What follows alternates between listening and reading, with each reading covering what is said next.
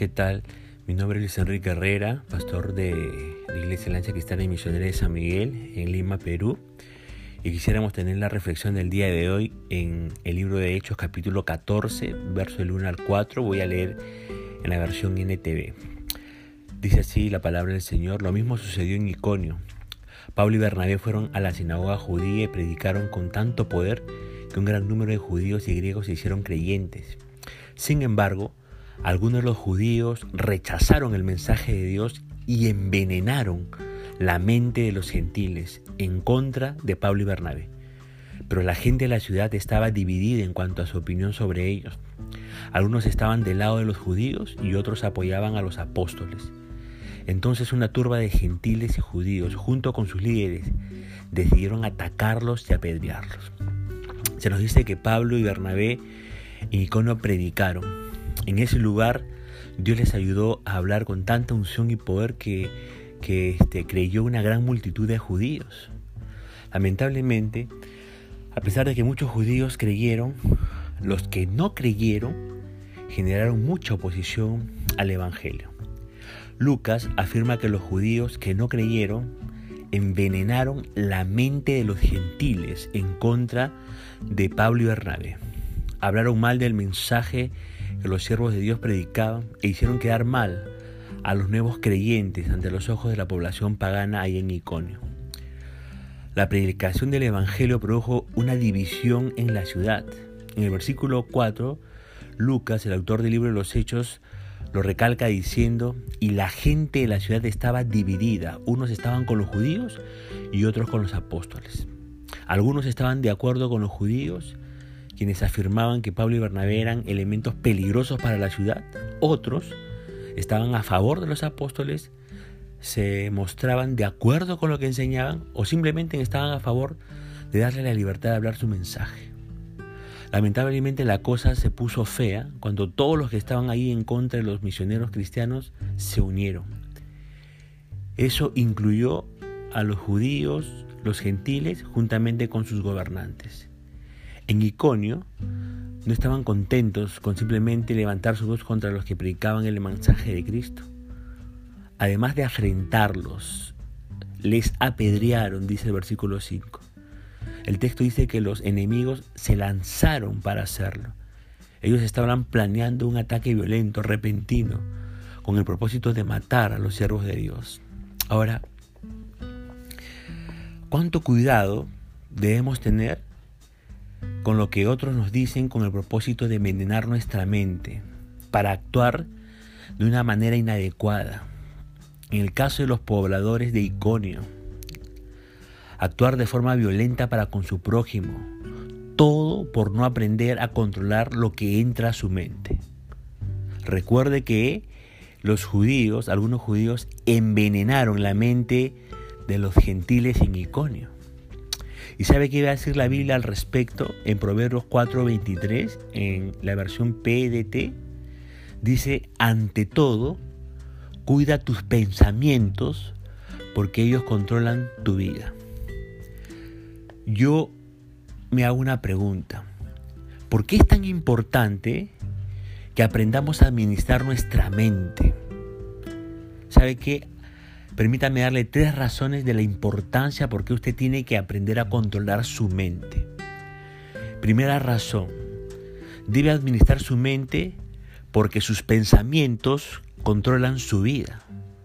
Proverbios 4:23 dice, cuida tus pensamientos porque ellos controlan tu vida. Mire, el poder de sus pensamientos tiene una tremenda capacidad de dar forma a su vida para bien o para mal. Lo que usted deja entrar a su mente, la forma como usted piensa, le da forma a su vida, ya sea para bien o para mal. Por ejemplo, tal vez usted aceptó las palabras que alguien le dijo cuando estaba creciendo. Alguien le dijo, eres un inútil. Alguien le dijo, tú no importas. Alguien le dijo, tú eres un bueno para nada. Si ha aceptado esas ideas, a pesar de que estas ideas son equivocadas, esas ideas formarán su vida. Formarán su vida. Muchos de nosotros siempre nos interesamos en nuestros sentimientos. Pero déjeme decirle que nuestros sentimientos no moldean nuestra vida. Pero nuestras creencias, las cosas que nosotros creemos en nuestra mente, sí moldean nuestra vida. Y ni siquiera tiene que ser verdad. Si usted lo cree, eso va a moldear su vida. Por eso es importante lo que usted deja entrar a su mente. Por eso es importante que usted filtre las cosas que le dicen las personas. Porque lo que usted piensa, eso va a moldear su propia vida. Va a conducirse según lo que usted piensa. Segunda razón por la cual usted tiene que aprender a administrar su mente. Debe administrar su mente porque la mente es el campo de batalla del pecado. La mente es el campo de batalla del pecado. Su mente es donde usted gana o pierde la batalla contra el pecado. Déjeme decirle que toda tentación comienza y sucede aquí en nuestra mente. El apóstol Pablo, en la epístola a los Romanos, capítulo 7, versos 22 y 23, en la versión NTV dice, amo la ley de Dios con todo mi corazón, pero hay otro poder dentro de mí que está en guerra con mi mente, dice. Ese poder me esclaviza al pecado que todavía está dentro de mí. Este verso nos está diciendo que hay una batalla en nuestra mente. Y una de las razones por las que nos fatigamos mentalmente se debe a que hay una batalla en nuestra mente. Y esa batalla en nuestra mente se libra las 24 horas del día. A veces usted está consciente de esa batalla, pero a veces usted no está consciente de esa batalla, pero tiene lugar en su vida. Es real, es cierta esa batalla. Y esa batalla muchas veces es debilitante para nosotros. ¿Por qué? Porque esta batalla en nuestra mente es intensa. Y es intensa, ¿sabe por qué? Porque su mente es su órgano más importante.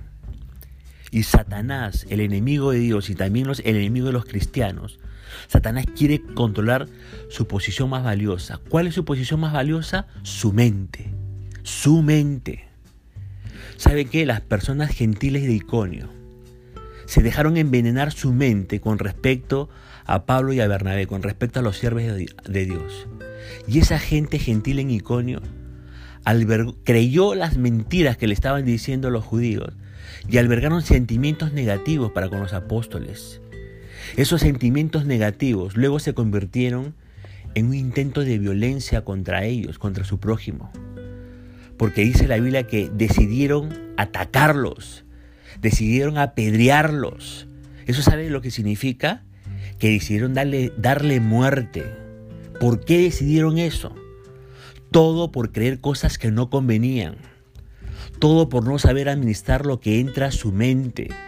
Recuerde, nuestra mente es el campo de batalla del pecado. Por eso tenemos que aprender a administrar nuestra mente. No caer ni pisar el palito como lo hicieron estos gentiles allá en Iconio, creyendo lo que le decían esos judíos. Tercera razón por la cual tenemos que aprender a administrar nuestra mente.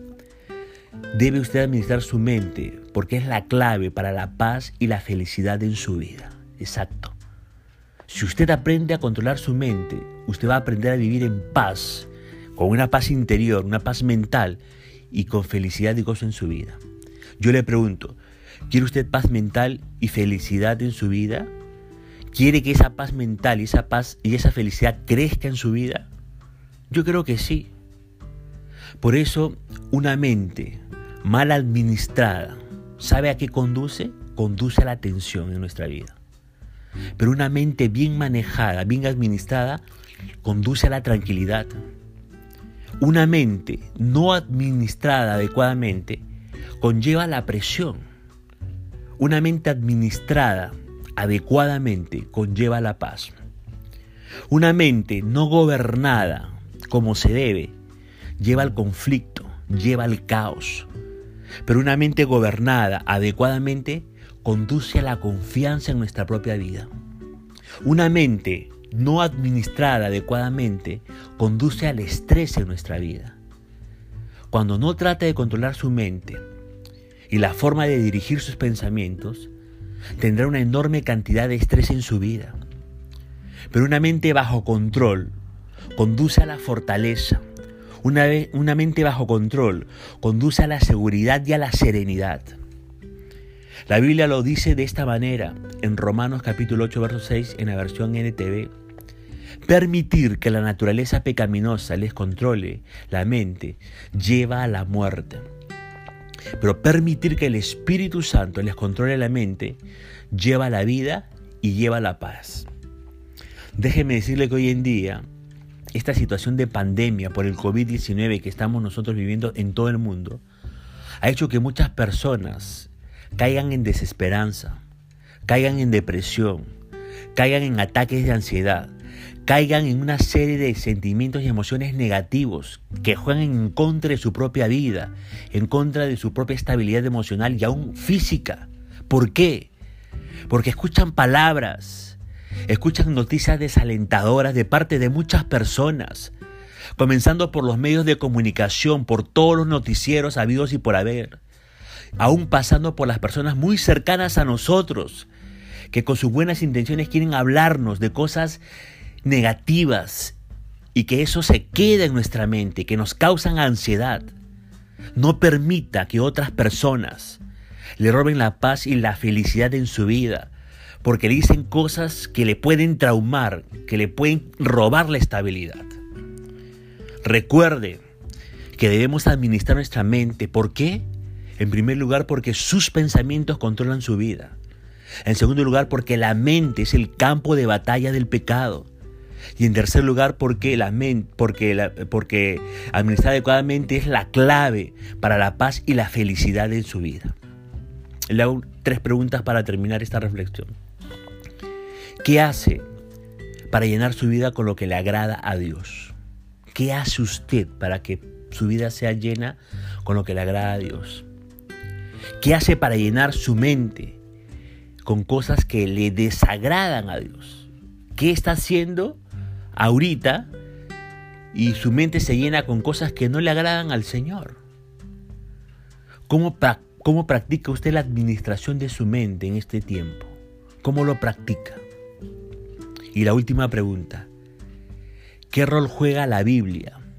¿Qué rol juega las escrituras en la administración de la mente? ¿Sabe qué? Lo mejor que podemos hacer como personas es enfocar nuestra mente en la, en la palabra de Dios, que es la verdad.